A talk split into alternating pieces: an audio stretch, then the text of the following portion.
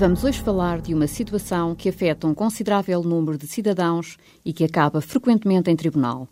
Todos quantos circulam nas estradas portuguesas já se depararam com vias em mau estado de conservação e sem qualquer sinalização que permita ao condutor precaver o acidente.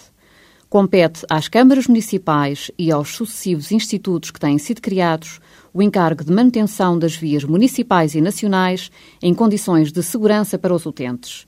Isto passa por vias com bom piso e adequada sinalização. Ora, sabemos bem que esta obrigação legal nem sempre é cumprida e os acidentes ocorrem.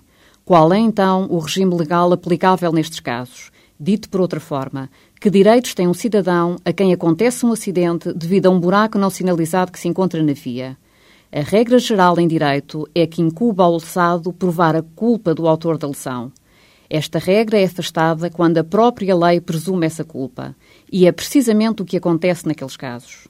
Bastará, por isso, ao lesado provar que o Estado e as demais pessoas coletivas públicas, câmaras municipais ou outras, violaram o seu dever de manter as vias em corretas condições de segurança, que foi esse facto a causar o acidente e que dele resultaram danos.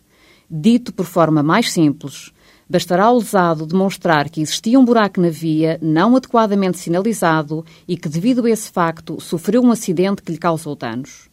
Pode assim afirmar-se que a regra geral é que o ente público terá que indemnizar o lesado pelos prejuízos causados quando ocorra um acidente devido ao mau estado da via.